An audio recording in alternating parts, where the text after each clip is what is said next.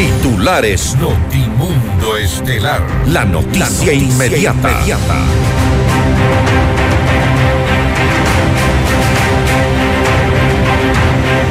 El gobierno afirma que no es parte de ninguna trama de corrupción tras denuncias de supuestos actos irregulares en empresas públicas.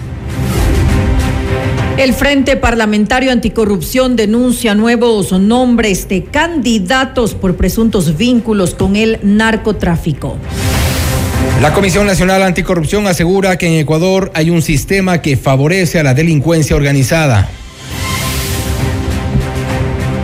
La excadete Jocelyn Sánchez no será acusada por el delito de femicidio de María Belén Bernal.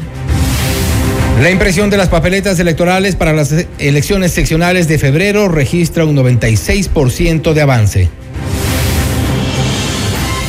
Combatir la corrupción dentro del Estado y promover la rendición de cuentas de la Asamblea propone Juan Esteban Guarderas, candidato al Consejo de Participación Ciudadana. Paola Pavón no eliminará la tasa de contribución solidaria para el mejoramiento vial en caso de ser reelecta como prefecta de Pichincha. La policía detiene a 18 personas por asesinato y extorsión tras varios operativos en Guayas, eh, Santo Domingo de los Áchilas, Esmeraldas y Azuay. En el ámbito internacional, cientos de manifestantes llegan hasta Lima, en Perú, para exigir la renuncia de la presidenta Dina Boluarte, el cierre del Congreso y el adelanto de elecciones generales para este 2023. Intensas jornadas de protestas se registran en Francia contra un proyecto de ley que busca retrasar la edad de jubilación a 64 años. Con el auspicio de Por Motos. La Ganga, precios de Bahía con garantía comprobado. Por un Quito digno, municipio de Quito. Vive tus sueños a otro nivel. I am Beyond the Stars. Hospital Metropolitano, tu vida es importante para mí. Si quieres comprar un Volkswagen, ven a la Granados, ven a Equavagen. Programa de información apto para todo público.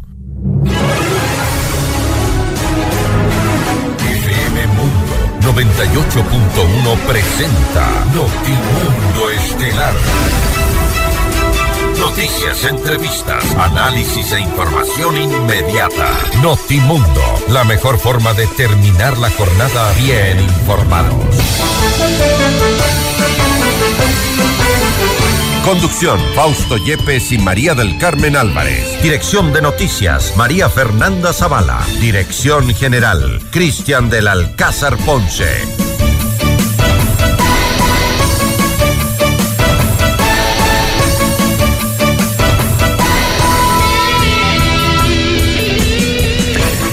Y a esta hora crece la lista de candidatos con supuestos vínculos con narco, eh, con el narco, según las denuncias que ha presentado los integrantes del, del Frente Parlamentario Anticorrupción. Son varios los candidatos que ahora son investigados por parte de Fiscalía, de acuerdo a las denuncias que han presentado los legisladores. Amigos de FM Mundo, la radio y las noticias, bienvenidos a su espacio estelar de la información. Soy Fausto Yepes y junto a María del Carmen Álvarez les contamos ahora mismo lo más destacado en las noticias en este día. María del Carmen, buenas tardes. Muy buenas tardes, eh, Fausto y amigos. Como siempre, gracias por acompañarnos en este espacio informativo. Revisemos enseguida nuestra agenda de entrevistas. Conversaremos con Jean-Paul Legret, él es abogado de Jocelyn Sánchez. Eh, justamente hablaremos acerca de su liberación. ¿Cuál será el siguiente paso? Lo vamos a revisar en esta entrevista. Tendremos también un contacto con el general Fausto Salinas, comandante general de la policía, para hablar sobre la desarticulación de bandas criminales, operativo Frontera Armada.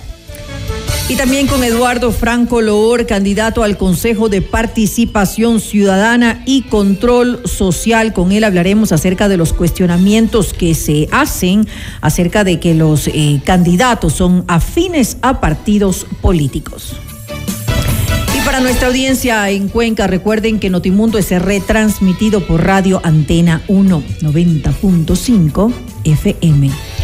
Y conéctate a FM Mundo Live a través de nuestra fanpage en Facebook, FM Mundo 98.1 Quito, Ecuador, y disfruta las entrevistas exclusivas y nuestros noticieros completos con la más alta calidad. También suscríbete a nuestro canal de YouTube, FM Mundo 98.1, la radio de las noticias. Amigos, bienvenidos. Le mantenemos al día. Ahora, las noticias.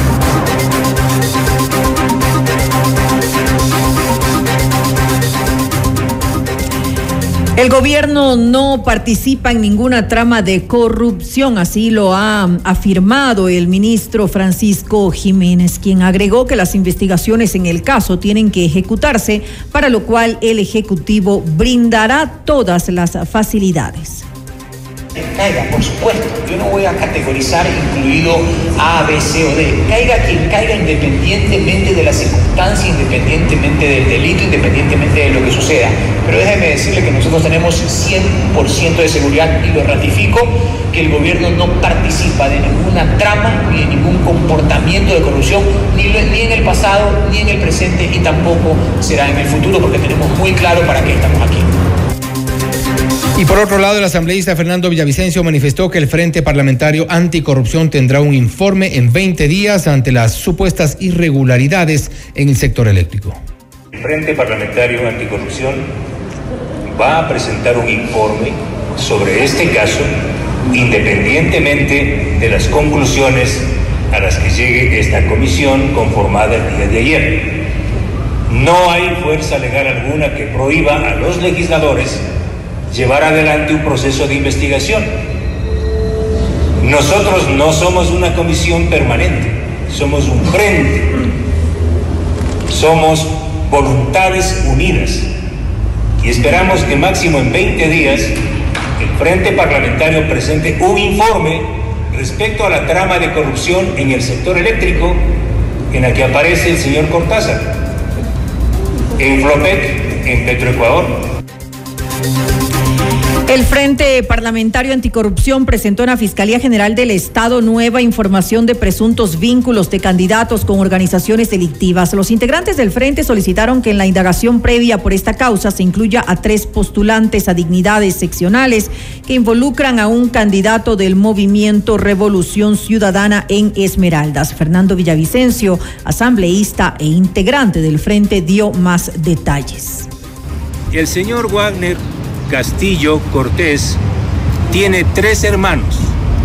Bueno, tenía tres. Dos hermanos de madre fueron asesinados en operaciones narcodelictivas.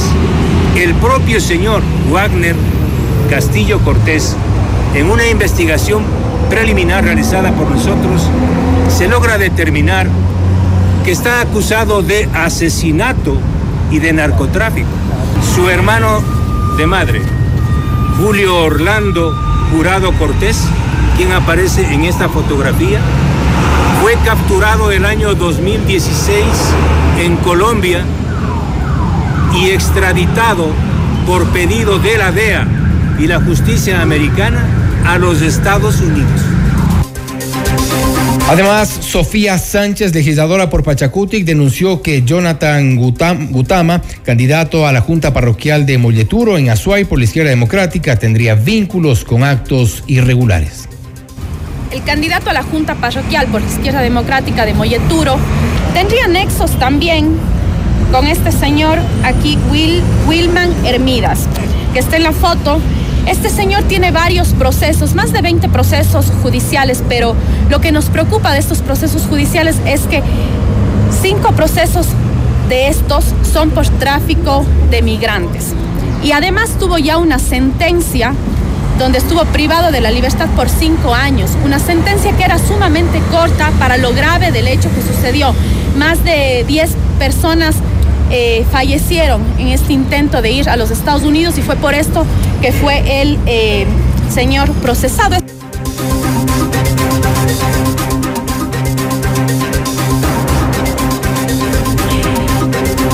Por su parte, el asambleísta por Pachacuti, Ricardo Vanegas, dio un plazo al gobierno para que entregue nombres de sus candidatos que tendrían nexos con el narcotráfico. ¿A quiénes están protegiendo que no hagan la lista? Entre los candidatos que hemos nosotros señalado, también hay candidatos del gobierno a dignidades, como se ha demostrado. Y si hemos entregado hoy estos tres nombres, es porque le seguimos dando al presidente la oportunidad de que él presente los nombres. Si él no lo hace hasta la próxima semana, procederemos a entregar un nuevo listado. No nos vamos a, a nosotros a inhalar. Aquí estamos. Ojalá en la asamblea que están preocupados esa mayoría de investigar el tema del gran padrino, logren comprender que más grave que eso es la, el narcotráfico que ellos están protegiendo y que ni siquiera se les ha ocurrido formar una comisión para investigar a sus amigos que son candidatos a distintas dignidades. En Notimundo a la carta, Simón Ordóñez, analista político, indicó que tras las denuncias de una presunta red de corrupción en las empresas públicas, el gobierno ha demostrado un comportamiento absolutamente errático por la demora en su pronunciamiento y por una falta de respuesta contundente ante las declaraciones. Yo entiendo eh, que hay lazos afectivos, ¿no es cierto?, que pueden llevar a que una persona haga ese tipo de declaración. Sin embargo, esa persona es el presidente de la República y no puede hacer una declaración de ese tipo, no puede él poner las manos al fuego por nadie, ¿no? Así sea su cuñado, así él lo conozca de toda la vida, así piense que está eh, libre de, toda culpa. Eh, así hayan todos estos elementos, el presidente, el presidente tiene que tomar una distancia, ¿no es cierto? Y tratar primero a sus funcionarios no como no como, tratarlos como funcionarios y no como amigos. Y en el caso de, de, su cuñado, que no es funcionario del Estado, pero que ha sido salpicado por, por, por, por, estos, por estos audios y por esta investigación, creo que también debió tener, eh, tomar una distancia. Este tema en Notimundo al día, Germán Rodas, eh, coordinador de la Comisión Nacional Anticorrupción, eh, criticó la demora que existió por parte del Ejecutivo para responder sobre supuestos actos de corrupción, lo cual dio paso a que los principales involucrados puedan fugarse a otros destinos y dejar en el aire las acusaciones en su contra. Falta poquito para que aquellos que están siendo ahora puestos contra la pared por actos que serían irregulares, bueno, ya algunos han comenzado a hacerlo, enjuicien a aquellos que descubren los eh, eh, ilícitos. ¿Usted cuántas veces han sido motivo de, de, de, de, de iguales eh, circunstancias? El periodismo de investigación, lo propio en general.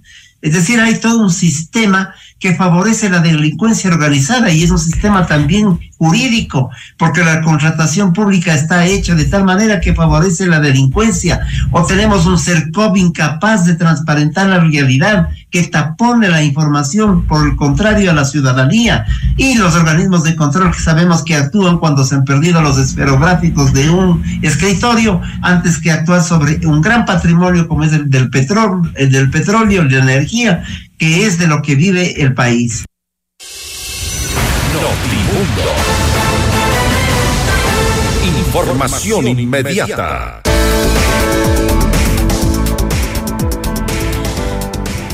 Y vuelve Volkswagen Time en Equavagen para iniciar con pie derecho este 2023. Beneficios exclusivos. Llévate tu Polo Virtus City One con bonos de hasta 2.400 dólares e inigualables planes de financiamiento. Recibimos tu auto usado como parte de pago. Este 20 y 21 de enero desde las 10 horas hasta las 18 horas. Te esperamos en la avenida Granados E14-70 e Isla Marchena. Si quieres comprar un Volkswagen, ven a la Granados, ven a Equavagen.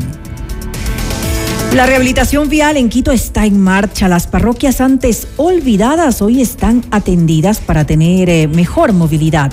El municipio de Quito está trabajando por un Quito digno. 100% de suites eh, vendidas. Aprovecha e invierte en los últimos departamentos y oficinas disponibles en Allan Beyond the Stars uh, Baile Park. Visítanos en la República del Salvador y Moscú y llama al 098 854 6364 o también puedes ingresar a iambeyondthestars.com. Y conéctate a FM Mundo Live a través de nuestra fanpage en Facebook, FM Mundo 98.1, Quito, Ecuador. Disfruta de las entrevistas exclusivas y nuestros noticieros completos con la más alta calidad. También suscríbete a nuestro canal de YouTube, FM Mundo 98.1, la radio de las noticias. Volvemos. Objetividad y credibilidad. Notimundo Estelar. Con María del Carmen Álvarez y Fausto Yepes. Regresa enseguida. Decisión Ecuador 2023. Con Jorge Ortiz. Este viernes a las 8 horas. Solo por FM Mundo 98.1. Inicio del espacio publicitario.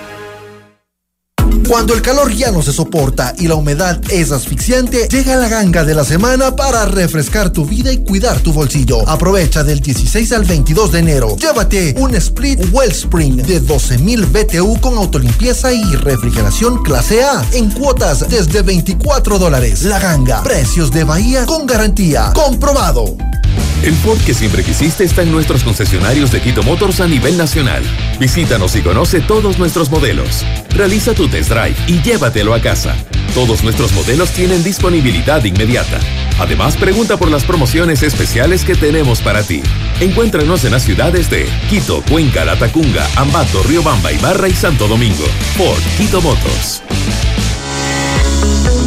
100% de suites vendidas. Aprovecha las últimas unidades e invierte en los fabulosos departamentos y oficinas disponibles en Ayan Beyond the Stars Baile Park. No pierdas la gran oportunidad de ser parte del mejor proyecto inmobiliario de Quito, en donde disfrutarás de una vida llena de servicios y confort. Departamentos listos para entrega mediados de 2023. Visítanos hoy en República del Salvador y Moscú. Comunícate al 098 854 6364 o ingresa en iambeyondthestars.com. Vive tus sueños a otro nivel. Carlos, en un segundo una noticia cambió por completo nuestras vidas y nos recordó lo importante que eres para nuestra familia. Y es que nada me hace más feliz que verte jugando con los nietos. Gracias a la cirugía con el robot Da Vinci del Hospital Metropolitano, Carlos seguirá disfrutando del amor de su esposa y de toda su familia. Hospital Metropolitano, tu vida es importante para mí. Conoce más de nuestros servicios llamando al 1-800-H-Metro o en nuestras redes sociales. Quito quiere un cambio seguro. El cambio seguro es vivir en un Quito donde los emprendedores sean apoyados sin trabas y sus negocios funcionen de una manera sencilla, ágil y segura. Yo sé cómo hacerlo. Pato Alarcón, alcalde. Alcaldes, CNE 2023. Descarga nuestra increíble app FM Mundo 98.1 para escucharnos y vernos en vivo. Hasta aquí la publicidad. Continuamos en Notimundo Estelar con María del Carmen Álvarez y Fausto Yepes. La cadete Jocelyn Sánchez, procesada por el femicidio de María Belén Bernal, quedó en libertad este 18 de enero tras permanecer cuatro meses en prisión. La directora de la Escuela Superior de Policía, Irani Ramírez, indicó que Sánchez dejó de formar parte de la institución por no rendir sus exámenes correspondientes a, eh, a octubre del 2022, tiempo en el cual la joven se encontraba en prisión preventiva. Esta es la entrevista de Fausto Yepes, hoy con... Estamos ya a este momento en contacto con el abogado John Paul Egred, abogado de Jocelyn Sánchez, para hablar sobre su libertad y cuál será el siguiente paso en este proceso de defensa técnica. Abogado Egred, gracias por estar con nosotros. Bienvenido. Muchas gracias, Fausto, por la invitación. Buenas noches. Doctor Egred, este Jocelyn Sánchez, bueno, salió ya en libertad luego de estar cuatro meses detenida. ¿Qué es lo que fue determinante en esta decisión de los jueces y en el pedido inicial de fiscalía cuando ya eh, se abstuvo de acusarla, a pesar de todo lo que se había eh, investigado previamente? Bueno, eh, creo que es fundamental indicar que durante el proceso de instrucción fiscal se efectuaron varias pericias que arrojaron resultados concluyentes y favorables para nosotros. Para nosotros, el primer eh, resultado importante es que se realizó una pericia de material genético en la habitación del señor Cáceres, donde presuntamente se cometió el femicidio.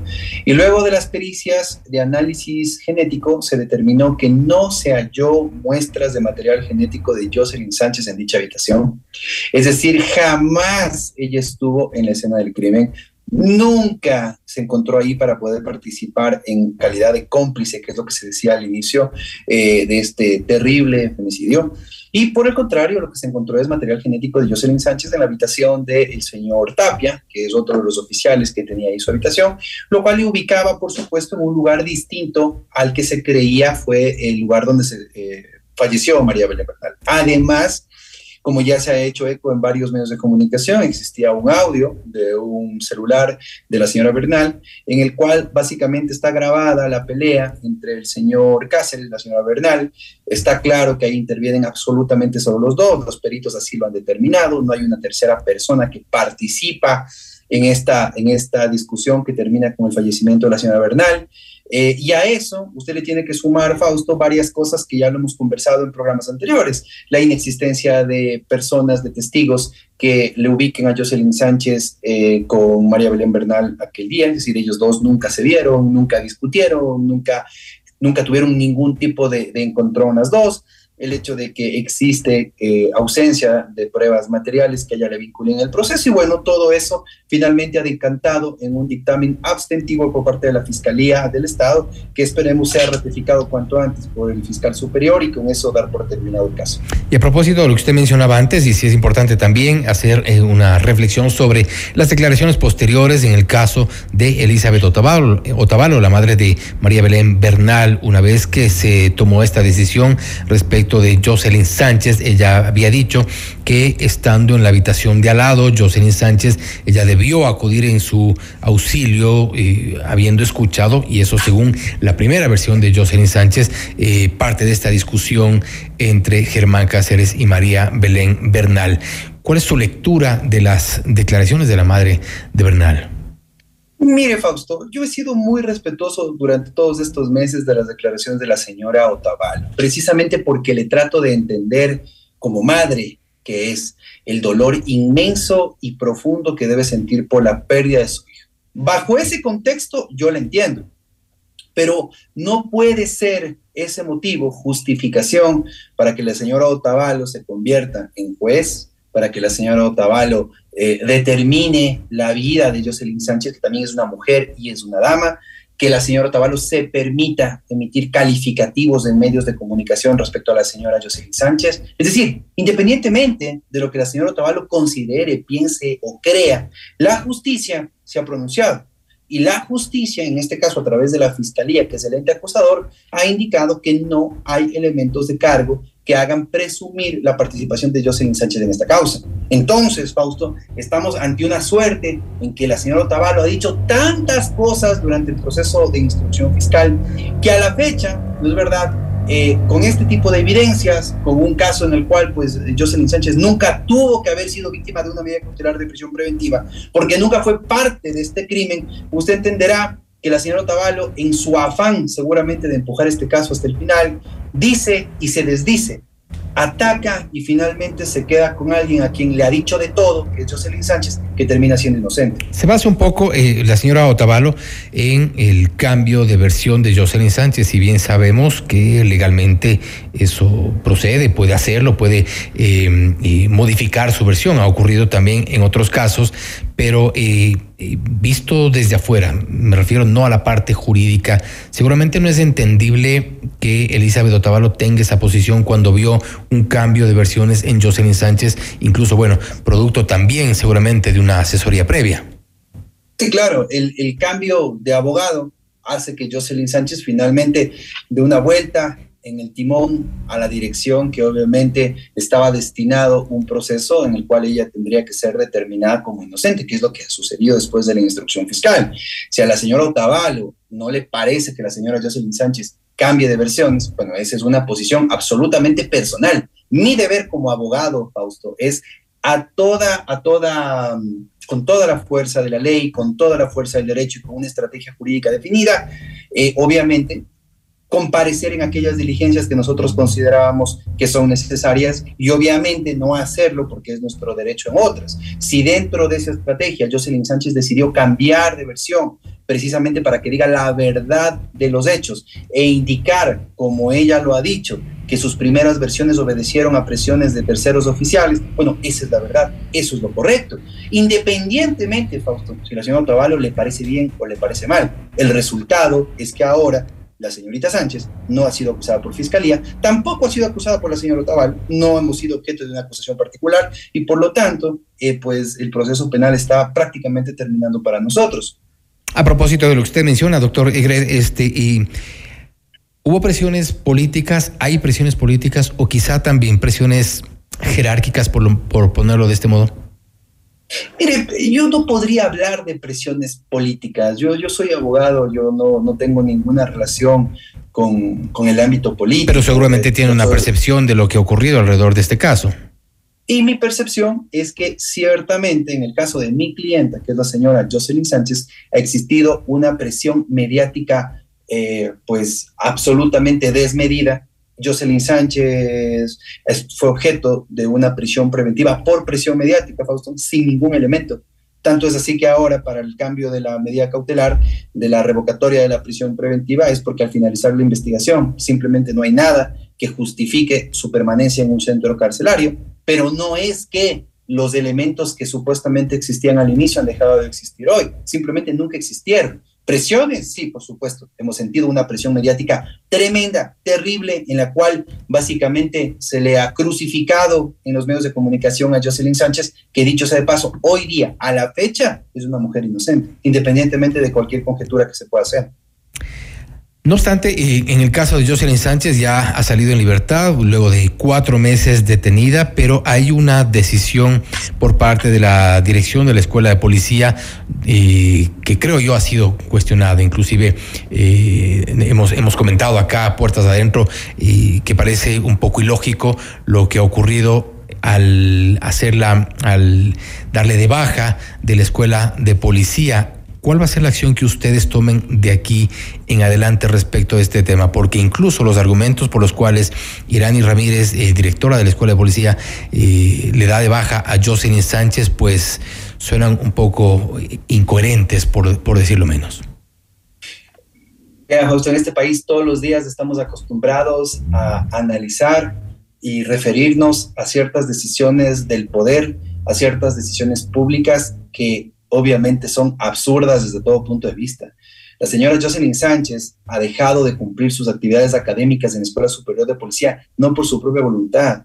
No ha perdido un semestre por malas calificaciones. Estaba presa con una prisión preventiva ilegal, arbitraria, injusta, desproporcionada, hecha por el Estado y resulta ser que ahora pretenden darle de baja. Por suerte esa resolución no está en firme, por suerte esa resolución puede ser susceptible de una apelación. Esperemos que la sensatez, la cordura finalmente prime la Policía Nacional, revean esa decisión, porque aquí estábamos ante un caso de fuerza mayor. Jocelyn Sánchez dejó de asistir a la Escuela Superior de Policía y cumplir sus compromisos académicos, Fausto, no por otra razón que no sea porque se les ocurrió dictarle una medida cautelar de prisión preventiva innecesaria. Esta mujer debió haberse defendido desde el día uno en libertad. Y como yo lo vengo manifestando siempre en los medios de comunicación, lamentablemente en el país estamos sujetos a una aplicación generalizada de la, de la prisión preventiva, más aún cuando son casos mediáticos. Y el resultado al final de los procesos penales, sea como ahora que la propia fiscalía no ha acusado por la falta de elementos, o sea cuando los jueces emiten las sentencias, es que son personas inocentes que ya estuvieron presas seis meses, nueve meses, un año. Yo pregunto, ¿quién les va a devolver nueve meses, seis meses o en este caso cuatro meses presos de manera injustificada? Y ahora, encima más, nos toca pelear y apelar una decisión por la cual le quieren dar de baja por no, por no haberse presentado exámenes académicos a una mujer inocente.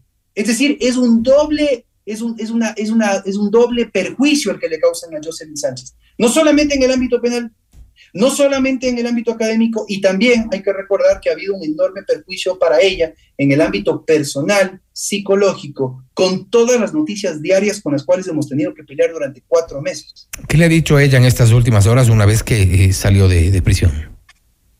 Bueno, ella en estos momentos, Fausto se encuentra con su familia, creo que son momentos importantes para ella tratar de, estabilizarse emocionalmente con su familia.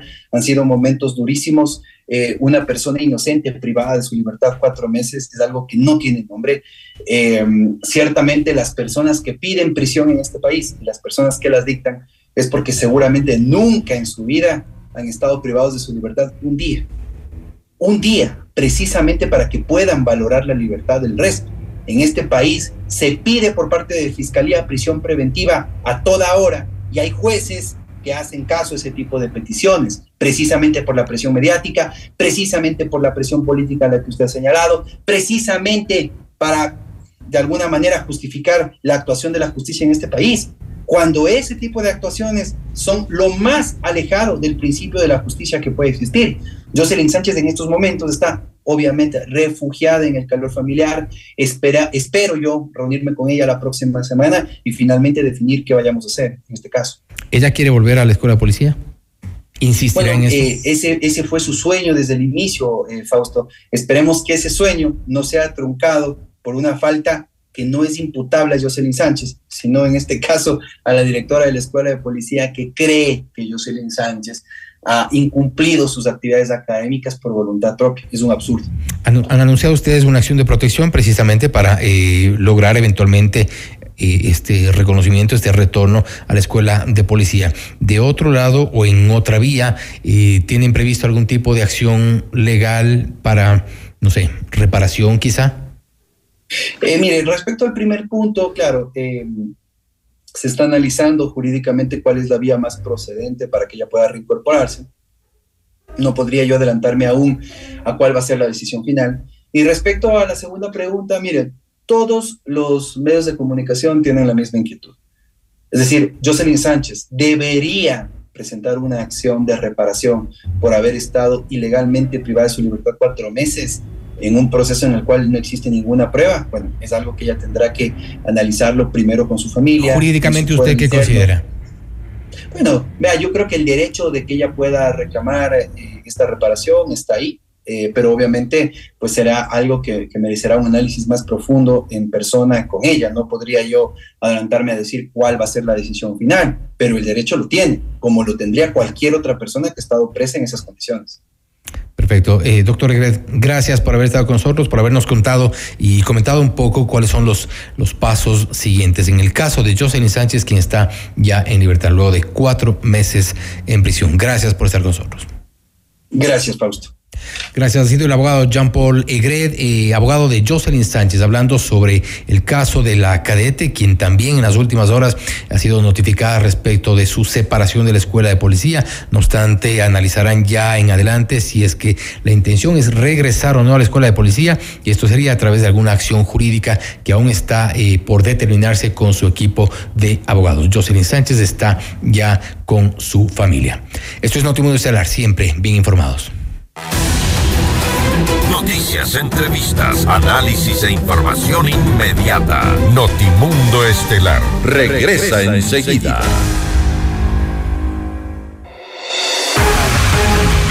Decisión Ecuador 2023.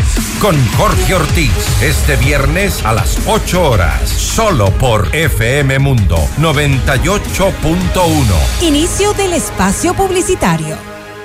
Llegó la temporada de calor y con esto se armó porque se armó. Te hablo de la ganga de la semana, con una oferta buenísima para mantenerte más fresco que una lechuga. Aprovecha y llévate un aire Split Wellspring de 12.000 BTU en cuotas desde 24 dólares. No lo dudes, ahorra y refrescate con la ganga. Precios de Bahía con garantía. Comprobado. Quito se transforma con el plan de rehabilitación vial. Estamos rehabilitando más de 280 vías renovadas. Infórmate sobre los cierres viales en quito.gov.es slash cierres viales para que la movilidad mejore para todos. Por un Quito digno. Municipio de Quito. Autorización número 418. CNE Elecciones 2023. Quito quiere un cambio seguro. El cambio seguro es vivir en un Quito donde los emprendedores sean apoyados sin trabas y sus negocios funcionen de una manera sencilla, ágil y segura. Yo sé cómo hacerlo. Pato Alarcón, alcalde.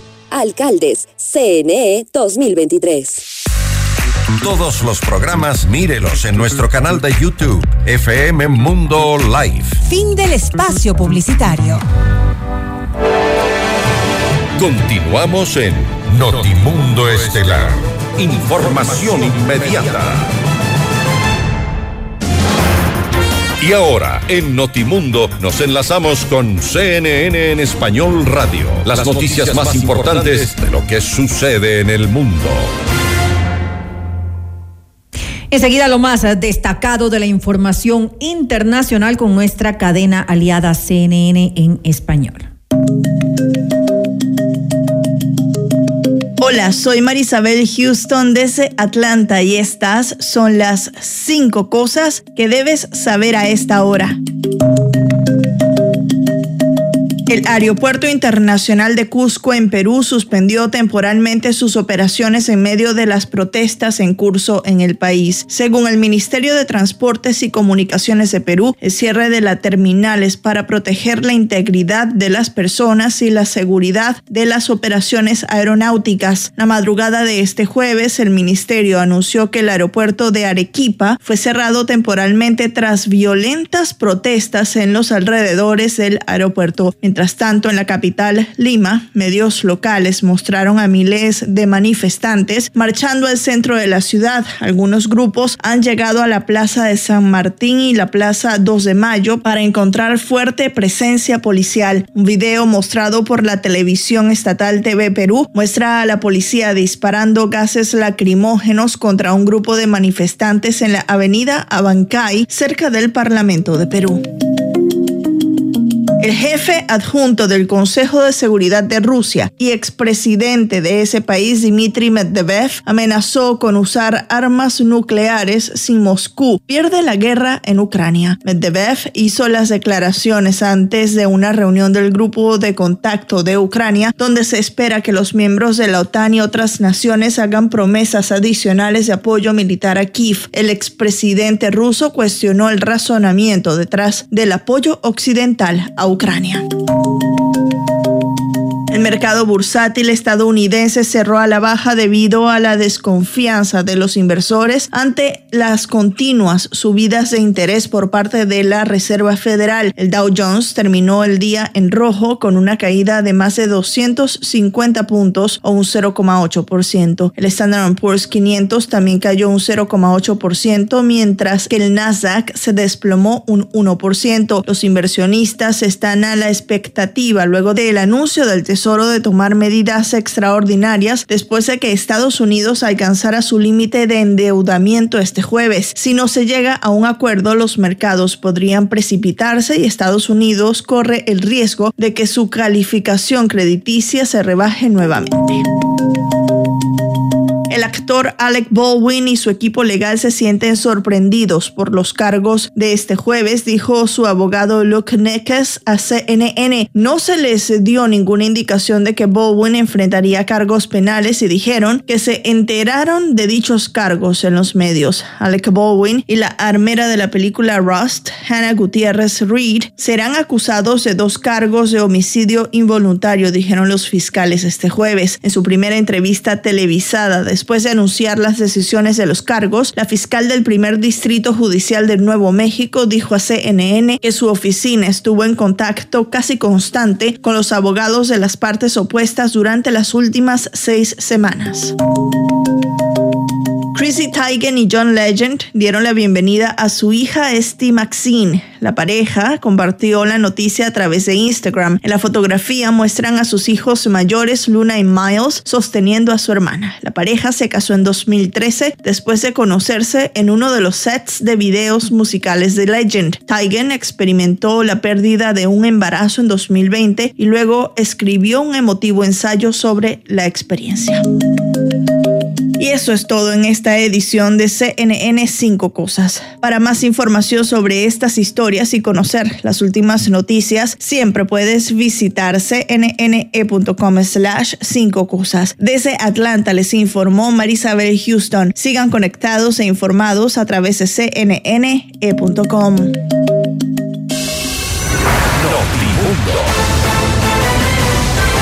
Información inmediata.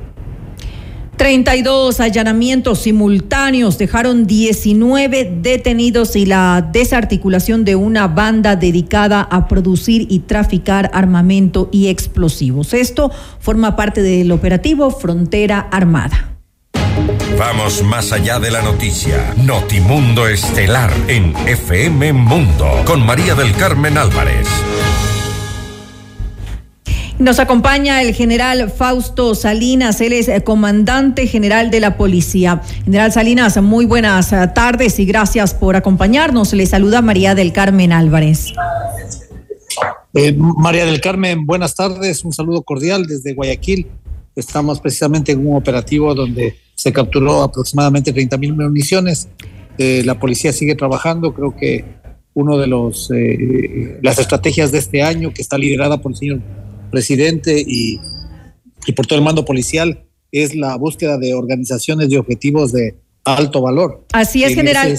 Vamos a, vamos antes de revisar este tema, disculpe que lo interrumpa, pero quisiera iniciar antes de, profundizar un poco en, todos los operativos que se están realizando para hacer frente a esta eh, dramática situación eh, que vive nuestro país ante esta ola de violencia y de inseguridad. Pero antes de eso, hace pocos minutos em, eh, tuvimos aquí, conversamos con el abogado Jean-Paul Egred, él es abogado de Jocelyn Sánchez, y hay un tema que quisiera consultar con referencia a, Jocelyn Sánchez, que ya pues salió de la cárcel eh, tras cuatro meses de haber eh, estado pues detenida en relación al femicidio de la abogada María Belén Bernal. Ella ha sido dada de baja, según pues han indicado las autoridades de la Escuela Superior de Policía, porque el argumento, eh, la causa es que ha reprobado pues el cuarto semestre tras eh, haber eh, fallado en sus exámenes, por no rendir sus exámenes.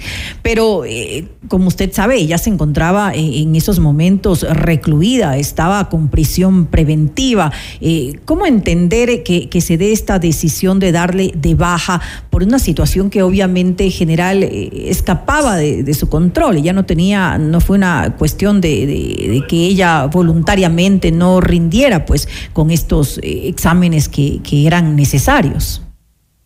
Eh, bueno, la, resolución es legal, la resolución es una, está en las facultades de la dirección de la escuela. Eh, ella no cumplió con sus actividades académicas que le correspondía estar como todos los cadetes que están en la escuela. Si alguien eh, rompe esa condición de normalidad, definitivamente tiene que asumir las consecuencias porque es como cualquier universidad, con cualquier centro educativo, cuando alguien no cumple sus obligaciones definitivamente se toman resoluciones y en este caso es la resolución que, que se ha tomado. Entonces eh, ellos tendrán que presentar los argumentos que consideren necesarios, pero de todas maneras es un caso bastante delicado. Hay algunos temas que no solamente es el tema académico, sino de, de conducta. Hay normas disciplinarias en la escuela que también deberán ser revisadas en el futuro y, y que en, todo caso afectan eh, su, su, permanencia en, el, en la Escuela Superior de Policía. Por eh, temas disciplinarios se refiere a usted.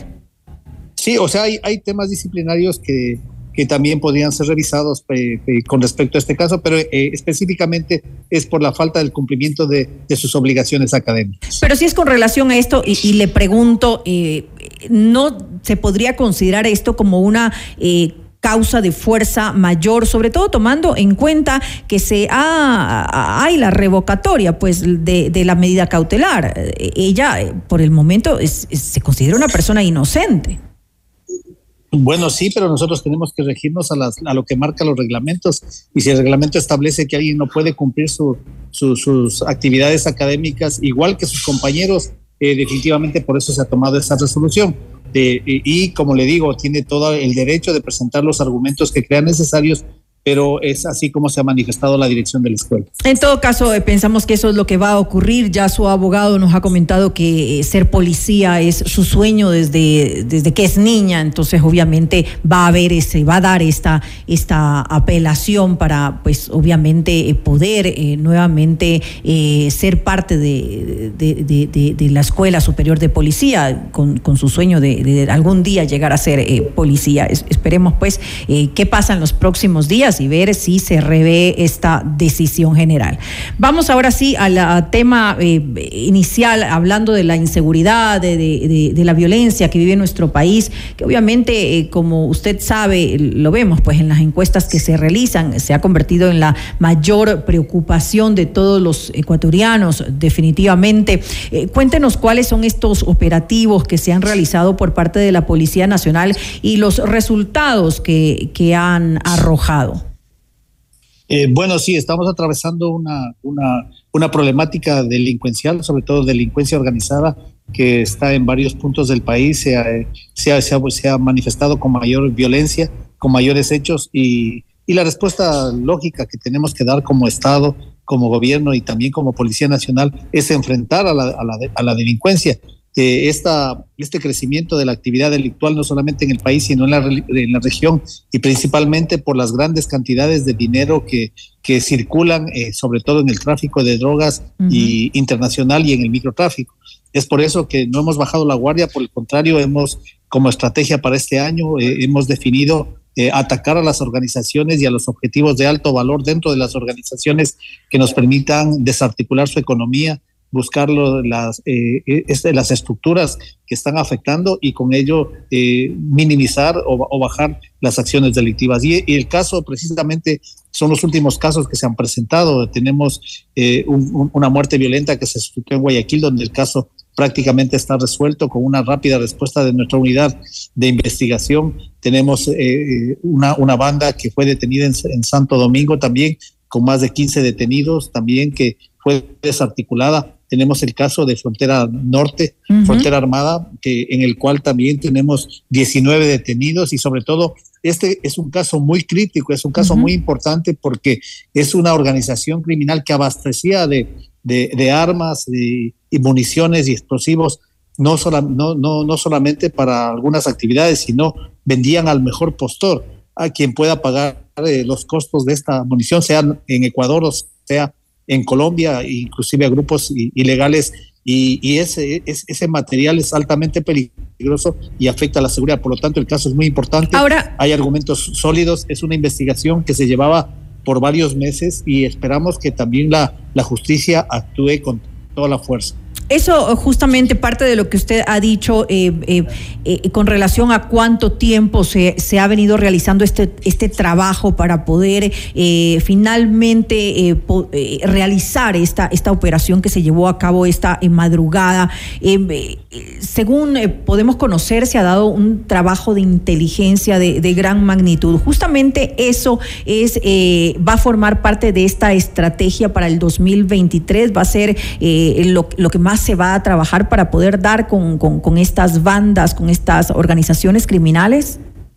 Sí, por supuesto, es, es una de las principales estrategias que está dirigida, como le dije, eh, principalmente por el señor presidente y el, y el equipo de seguridad, y hay objetivos de alto valor a nivel nacional que tendremos que ponerlos tras las rejas.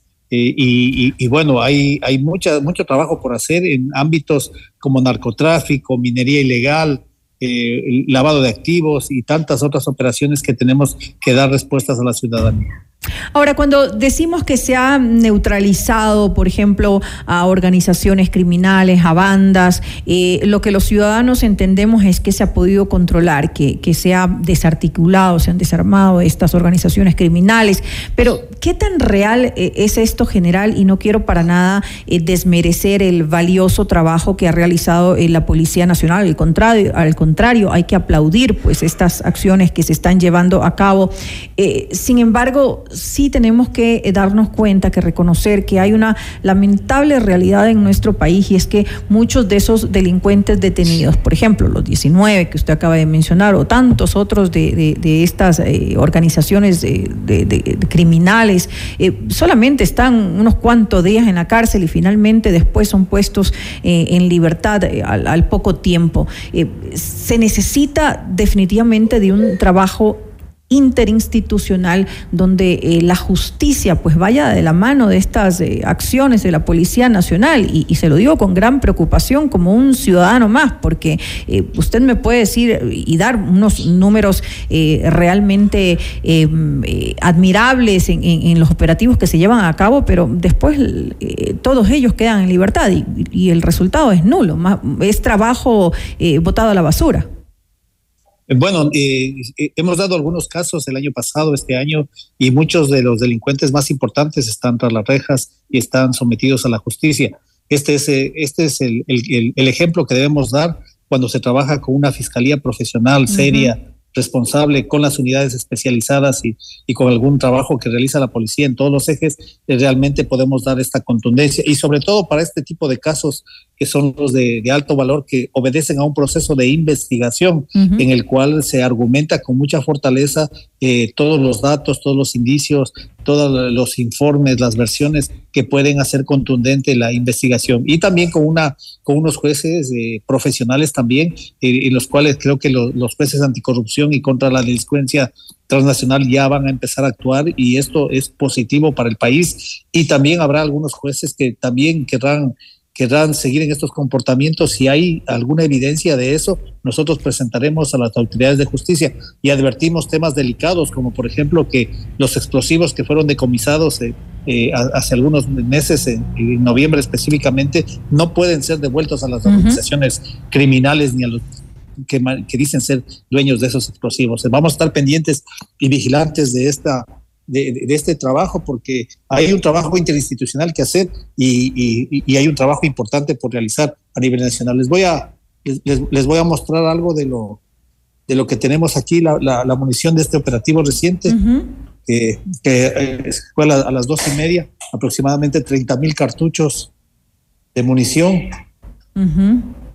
que fueron ejecutados en un operativo de control en el Guasmo Sur por nuestras unidades operativas que estaban haciendo eh, algunas actividades operativas en el sector. ¿Qué pasa, general, ¿qué pasa general con esas eh, municiones, por ejemplo, que nos acaba de mostrar usted en nuestras pantallas? Eh, es, las armas también que son decomisadas, ¿por qué no son destruidas de forma inmediata? Bueno, hay un proceso de, para destrucción. Primero, se, primero, si son evidencia, tienen que estar almacenadas en cadena de custodia.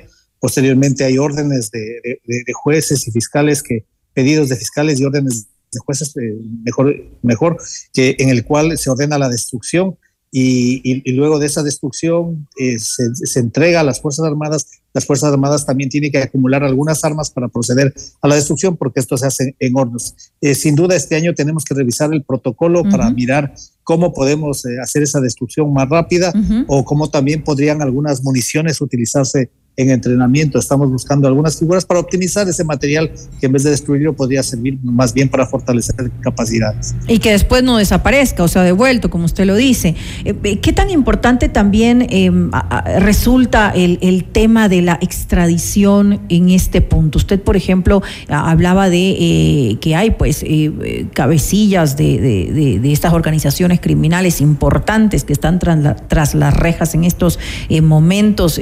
me imagino que este, esto es un punto importantísimo a estas alturas. Bueno, es un compromiso de doble vía. A nosotros nos gustaría que alguien que atente contra la seguridad de nuestro país eh, tengamos las herramientas legales para traerlo y que rinda cuentas ante nuestra justicia. igual para los países que alguien, un ecuatoriano que atente contra la seguridad de ellos, también debería ser puesto a órdenes de la justicia. Entonces, eh, creo que es uno de los puntos que podrían ayudar a mejorar mejorar la seguridad, entre muchos otros, pero es importante que, que quien comete un delito, sea en el Ecuador o en cualquier parte del mundo, rinda cuentas a la justicia. Ahora, eh, ¿me puede dar tal vez algo de los números con los que cerramos el año 2022 eh, eh, en, todos estos operativos que se llevaron a cabo? ¿Cuáles han sido los resultados? Y, qué, en lo que va de este año, ¿cómo podemos ver ese avance en los operativos que se han llevado a cabo? Bueno, tenemos que cerramos con 202 toneladas de, de sustancias sujetas a fiscalización. Creo que el rendimiento operativo de Ecuador nos ubica en el tercer país de, de, mayor eh, efectividad en, el, decomiso de drogas y son dos años consecutivos porque el 2021 cerramos con 210, este año con 200, el año pasado, perdón, con 201 y ya estamos dando algunos golpes eh, eh, contra el, narcotráfico, sabiendo que se ha incrementado la producción. También en Colombia tenemos que eh, precisamente mejorar nuestras capacidades operativas para dar esos golpes contundentes que afectan sobre todo la economía criminal. En cuanto a armas, llegamos casi a, a las 9.000 armas de fuego que han sido retiradas a la delincuencia. Por eso uno de los enfoques y el primer trabajo del año ha sido precisamente para desarticular esta organización dedicada al, comercio de explosivos, municiones y armas. Y también estamos eh, ejecutando algunas, algunas planificaciones para nuestra frontera norte y nuestra frontera eh, sur. Igualmente eh, hemos, hemos desarticulado varias organizaciones criminales. Recordemos que se atacó organizaciones que no habían sido topadas. Tuvimos alta efectividad en desmantelar a los grupos que atentaron contra los servidores policiales en, el mes de noviembre desarticulamos eh, eh, a, organizaciones que eran muy peligrosas, sobre todo en Durán, en Nueva Prosperina. Y, bueno, hay quizá las estadísticas, sobre todo de esta, de, esta lucha de espacios de poder entre grupos criminales, eh, son las que ocasionan el mayor número de muertos, pero precisamente por eso estamos haciendo estos, estos trabajos para quitarles las herramientas para que se puedan atacar y también empezar ya a desarticular las organizaciones y a sus cabecillas. Lamentablemente muchos eh, servidores eh, policiales han eh, fallecido justamente en estos enfrentamientos que, se han dado con, delincuentes, con estas que forman parte de estas organizaciones criminales. en general se va a fortalecer la capacidad de, la Policía Nacional. Ese es uno de los, de los objetivos durante este 2023 en cuanto me refiero a armamento entre otras cosas. Bueno, sí, es, eh, y, eso nos da una tranquilidad porque eh, tenemos el primero el respeto a la institución, la recuperación de la institucionalidad. Aquí ha habido algunos golpes muy duros que nos dieron el año pasado, desde que empezaron a, atacar a la institución con, eh, con, el tema de, de, los narcogenerales. Eso ya ha quedado totalmente descartado. Este año ya ni siquiera lo vamos a mencionar. también tuvimos un caso muy crítico como es el el caso de, de, la escuela superior, que también eh, a, la final cumplimos los objetivos que teníamos que responder con la captura de, de la persona y traerla al Ecuador, eh, también con, con encontrarla a la persona desaparecida y sobre todo respetar la verdad procesal, que es la única verdad que debe primar en este tipo de investigación. Eh, y, también hemos tenido un año complejo, lo de junio fue difícil también para el país, eh, con, con, las protestas y ojalá que no haya más protestas porque el país quiere trabajar, quiere paz, quiere tranquilidad, eh, no, no, no, queremos paralizaciones, eh, más, bien queremos enfrentar a la, a la seguridad. Y, y, el otro aspecto, las muertes violentas que se han presentado, que, que, precisamente tenemos tanto trabajo por hacer, por eso no podemos distraernos y queremos enfocarnos en mejorar las condiciones de seguridad de este país y con el apoyo, respeto a la institucionalidad, la inversión en seguridad que ya se está dando, ya tenemos algunos procesos en marcha, eh, vamos a tener una policía fortalecida que dará mejor, mejores servicios a, la ciudadanía. ¿Policía fortalecida y también una policía depurada? Por supuesto, esa es una de nuestras tareas principales. Estamos viendo problemas, el año pasado tuvimos muchos problemas con malos comportamientos. Este año también empezamos con varios malos comportamientos, por lo tanto la reforma disciplinaria es fundamental y ya tenemos una hoja de ruta con el ministro para hacer la propuesta de una norma exigente. La policía quiere que sus normas sean exigentes y, precisamente el caso de, de, la escuela es un ejemplo donde deberíamos ser radicales y, cerrar las puertas a quien no tuvo un comportamiento adecuado eh, y, así tienen que ser estas instituciones como la Policía Nacional, que tienen que ser eh, instituciones que no perdonan a quien viola sus principios, viola sus reglas y, y violan un comportamiento adecuado. Entonces, eso es lo que necesitamos, ser muy fuertes en el marco disciplinario. El mal policía tiene que ser separado inmediatamente y el buen policía tiene que ser premiado, que son la mayoría y son los resultados que tenemos por eso eh, en este momento que los estamos viendo. Totalmente de acuerdo eh, en esto con eh, usted, general. Hay que cuidar a los elementos policiales porque la seguridad de los ciudadanos está definitivamente en sus manos. Le quiero agradecer al general Fausto Salinas, comandante general de la policía, por habernos acompañado en este espacio. Un saludo cordial a todos y tengamos fe. Este año va a ser un año de la seguridad. Vamos a luchar con todo y vamos a dar los resultados que quiere la ciudadanía que sea así el mayor respaldo a la Policía Nacional. Gracias, muy buenas noches. Buenas noches.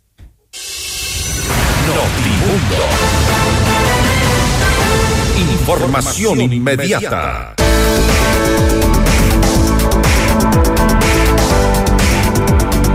El Ford que siempre quisiste lo tenemos en nuestros concesionarios de Quito Motors. Visítanos, realiza tu test drive y llévatelo a casa. Todos nuestros modelos tienen disponibilidad inmediata. Ford Quito Motors. La rehabilitación vial en Quito está en marcha, 26 millones de inversión y más de 2 millones de personas beneficiadas. El municipio de Quito está trabajando por un Quito digno. 100% de suites eh, vendidas. Aprovecha e invierte en los últimos departamentos y oficinas disponibles en Ayan Beyond the Stars, Baile Park. Visítanos en la República del Salvador y Moscú y llama al 098-854-6364 o también puedes ingresar a ayanbeyondthestars.com.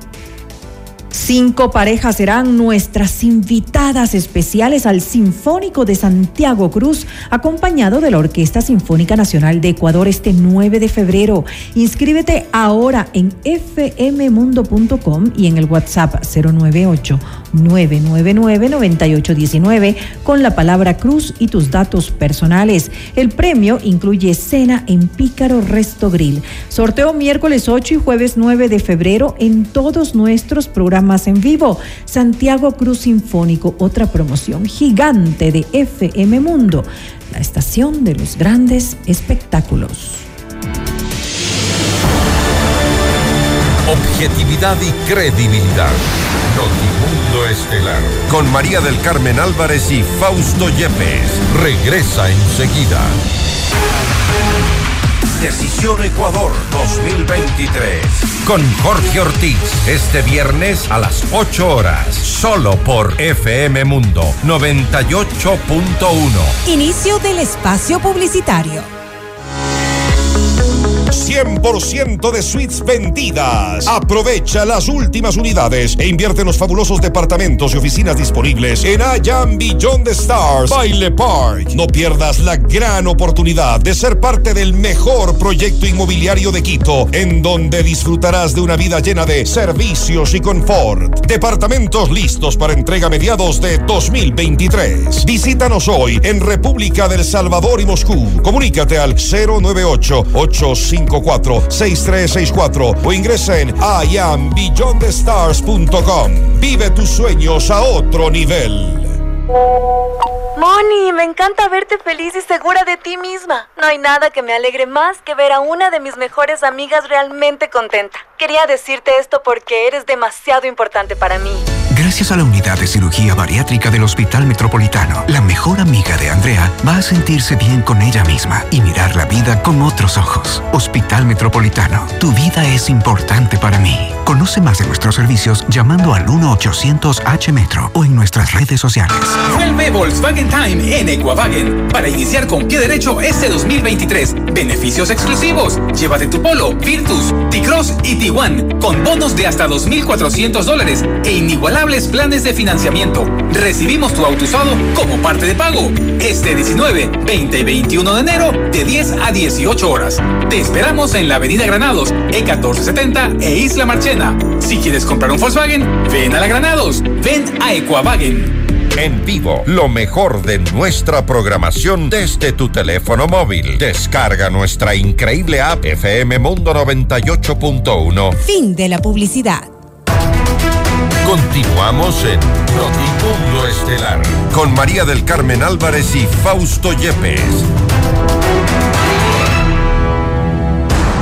Le mantenemos al día. Ahora, las noticias.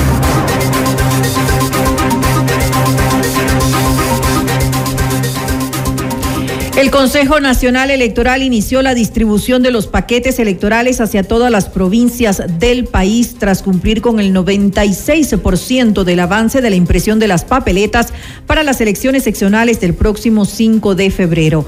La presidenta del CNE, Diana Tamaín, confirmó la repartición de 40.139 paquetes hacia todo el Ecuador. Avanzamos con la impresión de 82 millones 333 mil 962 papeletas para las diferentes dignidades a elegirse el próximo 5 de febrero y de 13 millones 358 mil 444 papeletas para el referéndum y la impresión de documentos electorales. También me permito informarles que la distribución de papeletas electorales inició ya este lunes 16 de enero con el envío de 425 paquetes electorales integrados para las circunscripciones del exterior. A nivel nacional, el día de ayer, en horas de la madrugada, se enviaron paquetes electorales para las provincias de la Amazonía y entre el 19 de enero y el 4 de febrero se entregarán al resto de provincias. Y la lucha contra la corrupción es la carta de presentación de Juan Esteban Guarderas, candidato a vocal del Consejo de Participación Ciudadana y Control Social. En Notimundo al Día, Guarderas explicó que busca un lugar en este organismo que ha visto empañada su gestión por las pugnas que mantiene con otras funciones del Estado y mencionó que su experiencia investigando y llevando juicios y casos de corrupción podrán aportar en las funciones del quinto poder del Estado. Cuando hay un niño chiquito al que nunca se le dice no, y ese niño crece sin que nunca nadie le haya corregido, ese niño se vuelve un monstruo, ¿no? Se vuelve un malcriado, se vuelve un delincuente, ¿no es cierto? Eso ha pasado con nuestros jueces. Hernán, ¿hace cuánto que un juez no va a la cárcel por prevaricato? ¿Hace cuánto? ¿Hace cuánto que un juez no va a la cárcel por saltarse la ley y pisotearla? Es normal que los jueces hagan lo que les dé la gana si nadie les enjuicia. Es normal. Propuesta mía concreta, vamos a enjuiciar a los jueces. Uno. Dos, lo mismo con la Asamblea Nacional. ¿Hace cuánto que alguien no le, les tira de las orejas a que vayan a rendir cuentas de alguna parte? Y por eso la Asamblea Nacional está tan mal. Es normal. Si nadie le supervisa a la Asamblea Nacional, ¿de qué nos sorprendemos? ¿De qué nos sorprendemos? De los chistes. ¿De qué nos sorprendemos de la que la Asamblea sea tan floja? Entonces, fiscalizar a la Asamblea. Y tercero, que vayan a rendir cuentas a participación. Claro.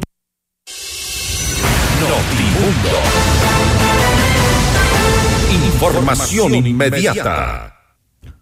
Uno de los requisitos para ser eh, candidato al Consejo de Participación Ciudadana y Control Social es no estar afiliado a ningún partido o movimiento político.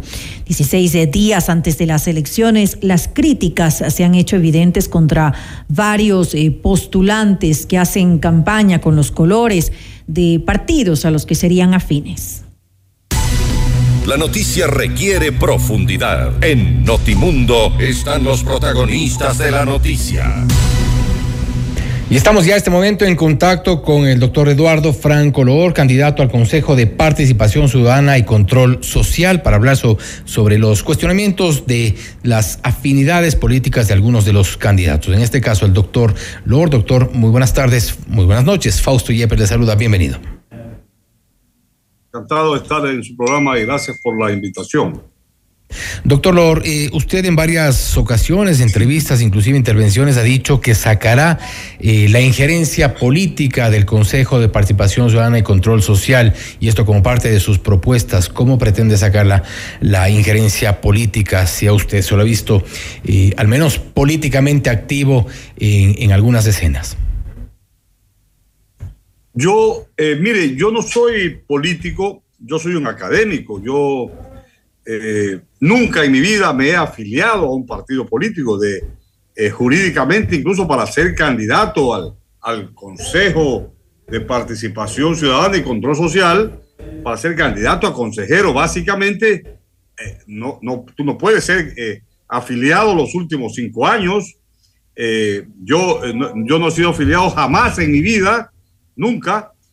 Tengo ya 40 años en la cátedra universitaria y, y muchos años más, 43, en el ejercicio profesional de abogado. Pero, pero, doctor, con todo respeto, pero hay que ser y parecer también, porque eh, si bien se, usted nos afirma que no es afiliado ni ha sido afiliado a algún partido político, se lo ha visto y bueno, tenemos ahí imágenes eh, abiertamente con, con eh, los colores del movimiento que representa esta vez al, correísmo por un lado, también se lo ha visto en ruedas de prensa, en, eh, no solo en cuanto a la defensa del expresidente, del ex vicepresidente Jorge Glass, se lo ha visto también con asambleístas de la bancada correísta, junto con ellos también algunas intervenciones que no tenían que ver necesariamente ni exclusivamente con la defensa de Jorge Glass. Tenemos ahí las imágenes, este momento ahí con los asambleístas.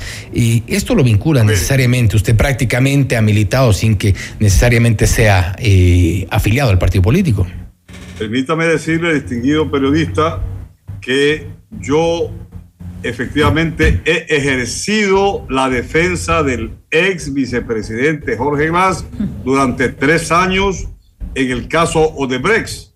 Fui su abogado, como he sido abogado de muchas eh, personas, empresarios, eh, políticos, eh, innumerable gente que por sigilio profesional no le puedo decir el nombre, pero obviamente cogí renombre, fui magistrado de la Corte Suprema de Justicia, el hecho de abogado de grasas el año 2017 y cuando estuve en la asamblea fue cuando publiqué un libro sobre eh, eh, la defensa de Jorge Glass y obviamente eh, los asambleístas de su movimiento político me invitaron y se publicó el libro. Ese día lo distribuimos en la Asamblea Nacional, pero lo hice en ejercicio de ser autor, coautor, porque era coautoría de los otros abogados que participaron en la defensa de Jorge Glass. Un, ejercicio profesional al punto de formar o ser parte de una coalición nacional por la patria en 2019, este, evidentemente. Efectivamente, nosotros con un grupo de profesionales eh, se organizamos Coalición Nacional por la Patria, y políticos. que es una institución, no es un movimiento político, es un movimiento social que agrupó a organizaciones sociales y culturales que todavía pervive y que han eh, aglutinado a fundaciones sociales y que hemos tenido durante muchos años. Acuérdense que yo fui el año 2001 eh, subsecretario de Bienestar Social y, eh, del, gobierno, del gobierno de, Gustavo Novoa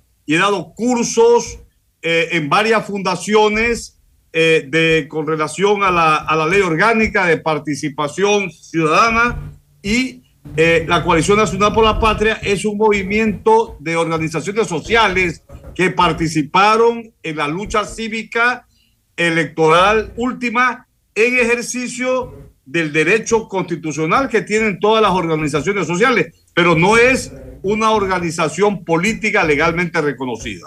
No, no obstante, aclararlo. No obstante, Insisto en esta parte y, como le decía al inicio, hay que ser y parecer y al menos eh, si ha parecido eh, que usted tiene una eh, más que cercanía, prácticamente militancia con la Revolución Ciudadana, con el partido del expresidente prófugo Rafael Correa. Distinguido periodista, permítame, yo por eso lo acepté para aclarar, yo no he sido militante. Y por eso le, le preguntamos. Con la Revolución Ciudadana ni con ningún partido político.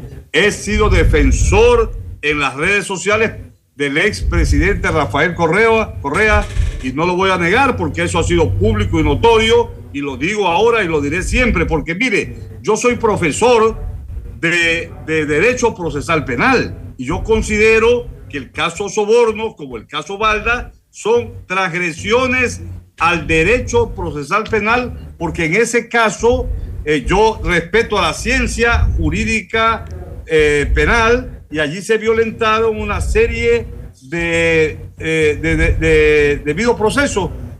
Eh, Correa fue sentenciado eh, por influjo psíquico la fiscal general del Estado lo acusó justamente en base del artículo 42 del Código Orgánico Integral Penal, porque decía que él, como presidente de la República, ejercía un poder de mando en una organización delictiva y no lo pudo probar. Y lo sentenciaron no por la acusación de la fiscalía.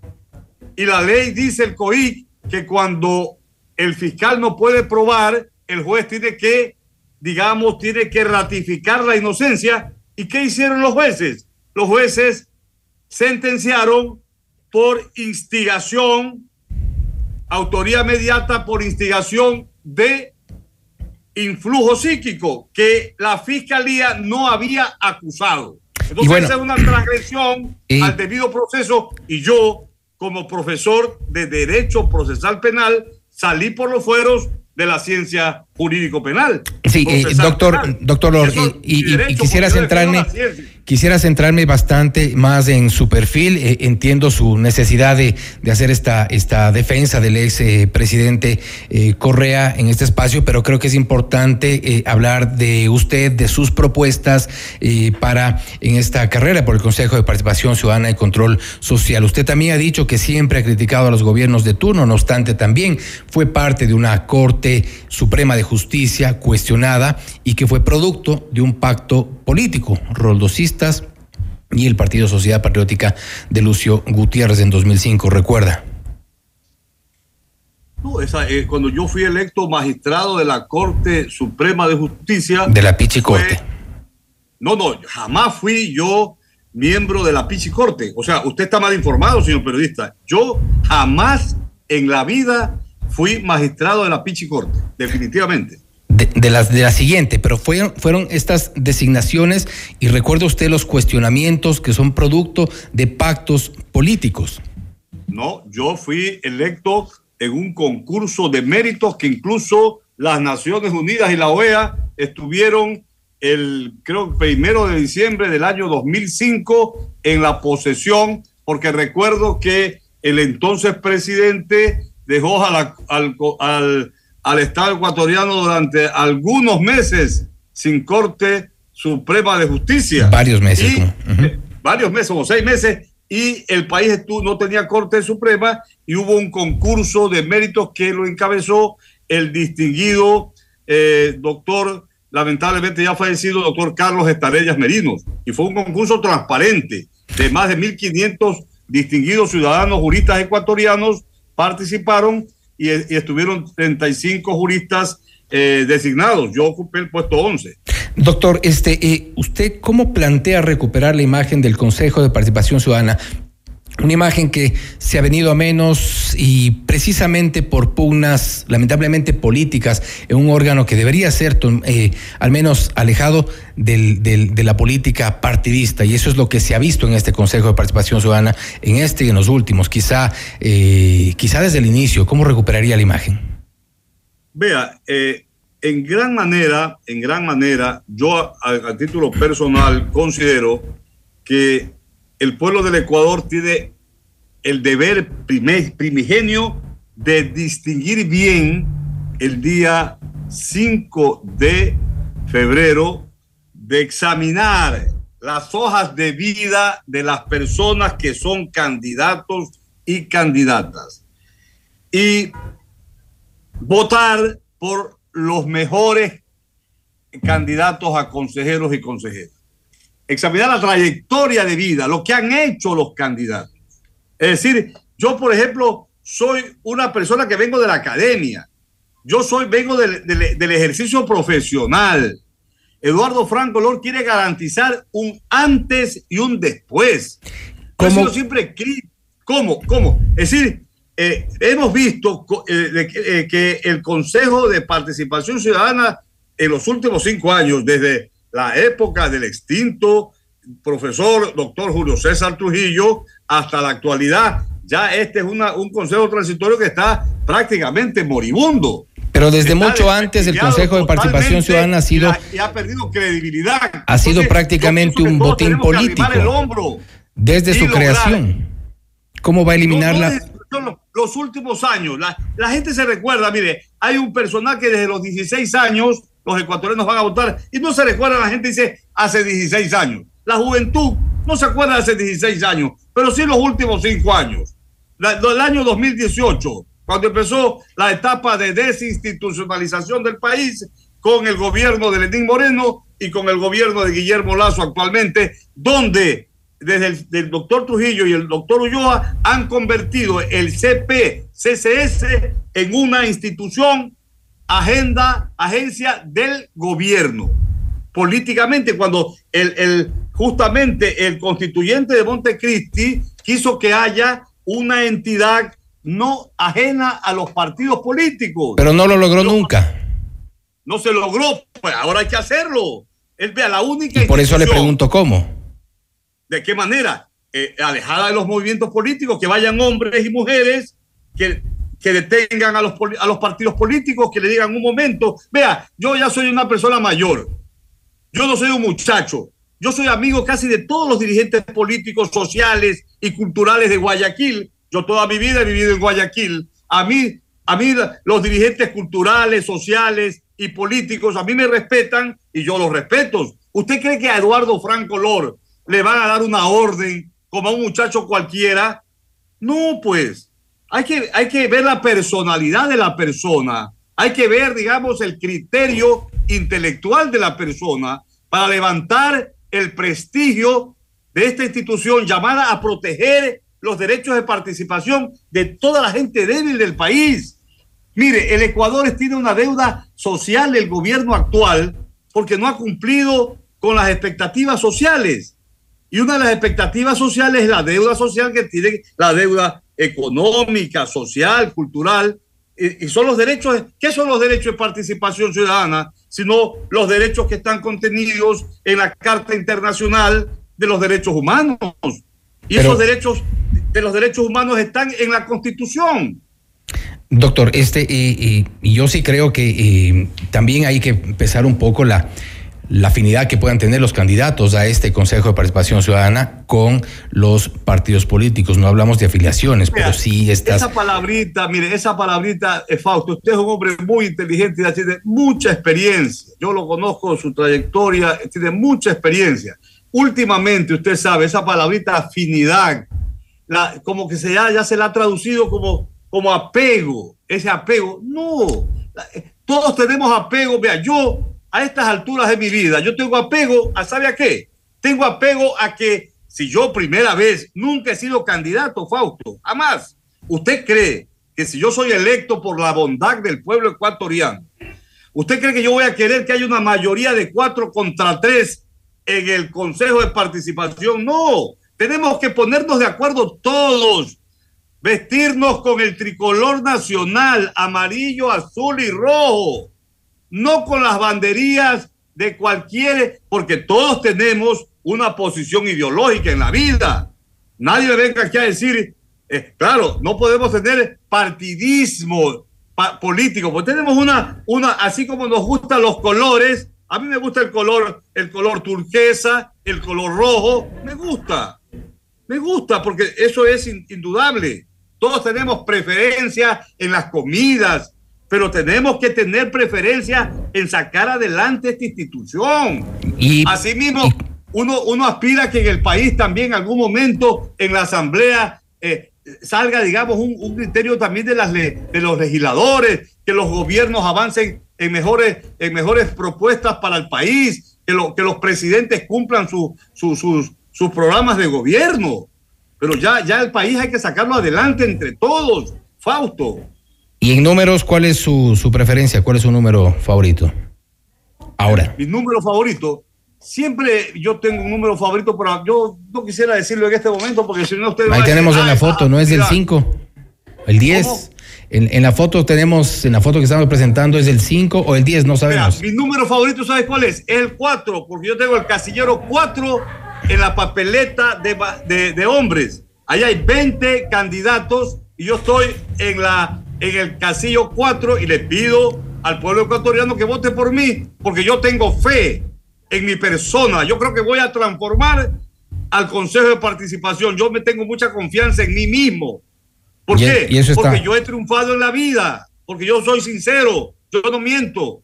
Yo quiero servir al país. Es la primera vez que soy candidato. Nunca lo he sido. Y eso he sido está, crítico. Está bien Siempre que. he dicho, Fausto, Está bien que mantenga. Los eh, políticos mienten. Yo no soy político. Está bien que mantenga la fe y, y especialmente, ojalá después de estas elecciones los ecuatorianos recuperemos algo de fe en este Consejo de Participación Ciudadana que lamentablemente muy poco y muy pocas respuestas nos ha dado a los ciudadanos. Doctor eh, Eduardo Franco Lor, gracias por haber estado con nosotros.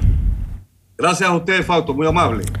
Muy amable también ha sido el doctor Eduardo Franco Lor, candidato al Consejo de Participación Ciudadana y Control Social, asegurado que no tiene ningún tipo de eh, filiación política, de cercanía con el correísmo, tal como se lo ha relacionado a propósito de sus eh, defensas en varios casos que involucran a exmandatarios de esta tendencia política. Esto es Notimundo Estelar, siempre bien informados. Noticias, entrevistas, análisis e información inmediata. Notimundo Estelar regresa, enseguida.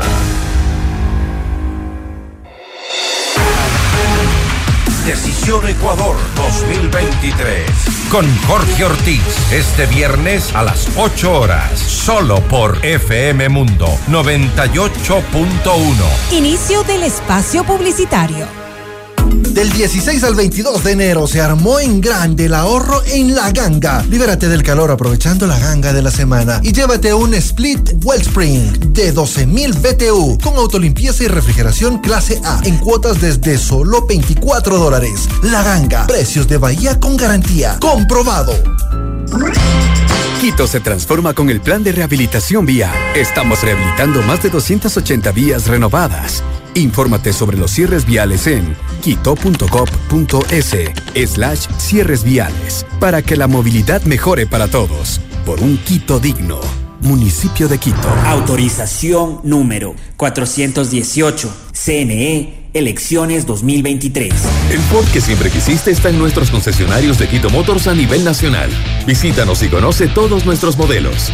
Realiza tu test drive y llévatelo a casa. Todos nuestros modelos tienen disponibilidad inmediata. Además, pregunta por las promociones especiales que tenemos para ti. Encuéntranos en las ciudades de Quito, Cuenca, Latacunga, Ambato, Riobamba, Ibarra y Santo Domingo. Ford Quito Motors. Quito quiere un cambio seguro.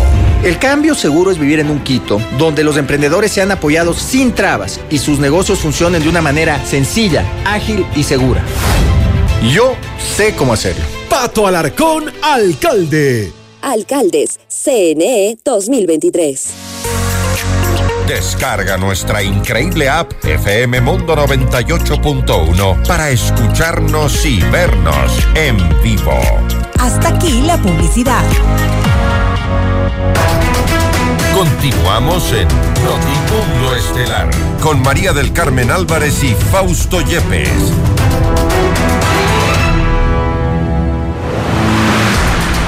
Los acontecimientos más importantes en el mundo se los contamos a continuación.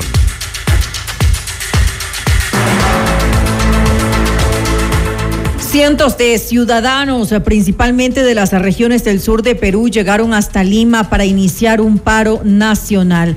Hasta el momento se han registrado cuatro policías heridos en los violentos enfrentamientos en el centro de la capital. Mientras tanto, más de 12 mil policías resguardan la marcha impiden que se acerquen a entidades del Estado. Los manifestantes piden la renuncia de la presidenta Dina Boluarte, el cierre del Congreso, una nueva constitución, elecciones generales anticipadas para este 2023 y la liberación del expresidente Pedro Castillo. Y las autoridades sanitarias de Santa Cruz, la mayor región de Bolivia, declararon alerta roja para atender una epidemia de dengue reportada en el departamento, donde cuatro personas han fallecido a causa de la enfermedad este 2023. Hasta el momento se han diagnosticado en total 508 casos de dengue, incluido en zonas como La Paz, Pando, Tarija y Cochabamba, mientras el Ministerio de Salud boliviano despliega medidas para su contención.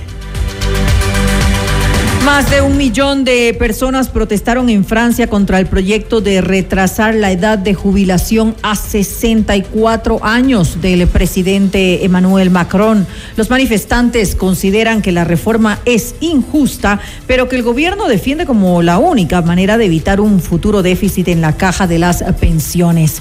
La convocatoria de París está considerada de alto riesgo por las autoridades, por lo cual el Ministerio del Interior desplegó miles de policías. Hasta el momento se han registrado incidentes y destrozos por los que han sido detenidas 38 personas. Hasta aquí llegan las noticias en Notimundo Estelar. Volvemos mañana con más entrevistas también y reacciones. Gracias y que tengan una muy buena noche. Hasta mañana. FM Mundo 98.1 presentó Notimundo Estelar. Noticias, entrevistas, análisis e información inmediata. Notimundo, la mejor forma de terminar la jornada bien informados. Conducción, Fausto Yepes y María del Carmen Álvarez. Ingeniería de sonido, Mauro Olivo. Producción FM Mundo Live. Javier Merino. Coordinación y redacción, Fernanda Utreras. Dirección de noticias, María Fernanda Zavala. Dirección general, Cristian del Alcázar Ponce. Se prohíbe la reproducción total o parcial de este programa sin previa autorización de FM Mundo. Notimundo Estelar. Con el auspicio de... Por Quito Motos. La ganga. Precios de Bahía con garantía comprobado. Por un Quito digno. Municipio de Quito. Vive tus sueños a otro nivel. I am Beyond the Stars. Hospital Metropolitano. Tu vida es importante para mí. Si quieres comprar un Volkswagen, ven a la Granados. Ven a Equavagen.